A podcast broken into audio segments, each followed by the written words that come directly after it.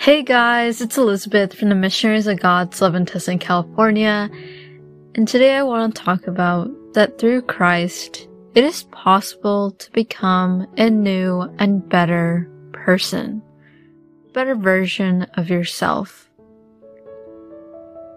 Let us look at 2 Corinthians 5 verses 17 through 19. Therefore, if anyone is in Christ, the new creation has come. The old has gone. The new is here.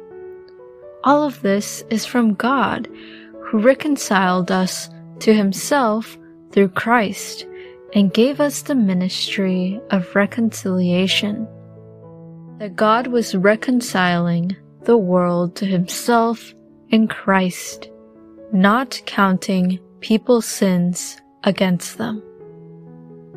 I feel like this is a very beautiful Bible passage because it is telling us that it is possible to change for the better, that we can become a new person. And by this, I'm referring to again to growing and improving the person you are. I don't actually mean that you need to go dye your hair right now or that you need to change entirely how you look physically. I'm more referring to the inside, people's personalities.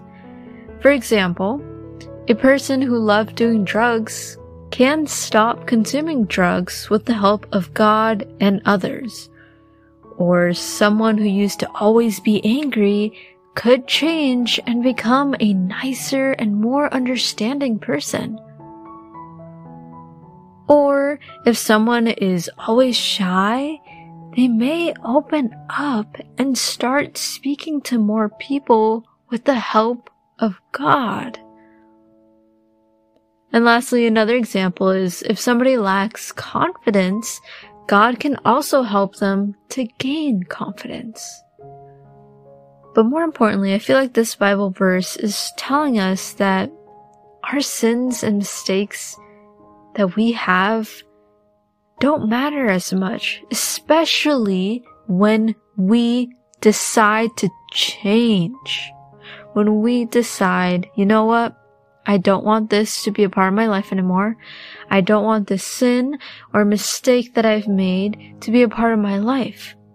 Instead, this passage is telling us God is giving you the opportunity to change. God has given us His only Son so we can be reconciled, so we can reunite with God and become better people.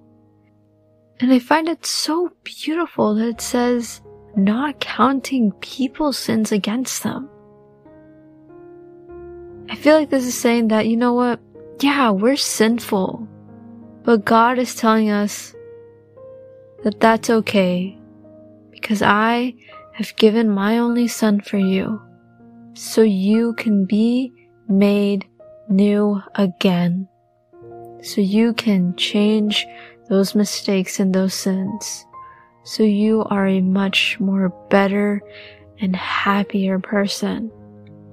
And in all honesty, I feel like I've seen this in my own life.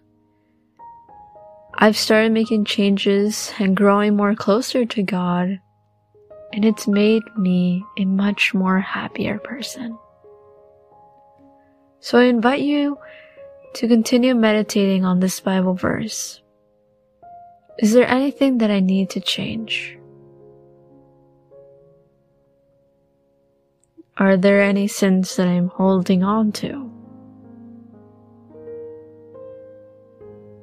How can I be better for God and take that opportunity that He gave me?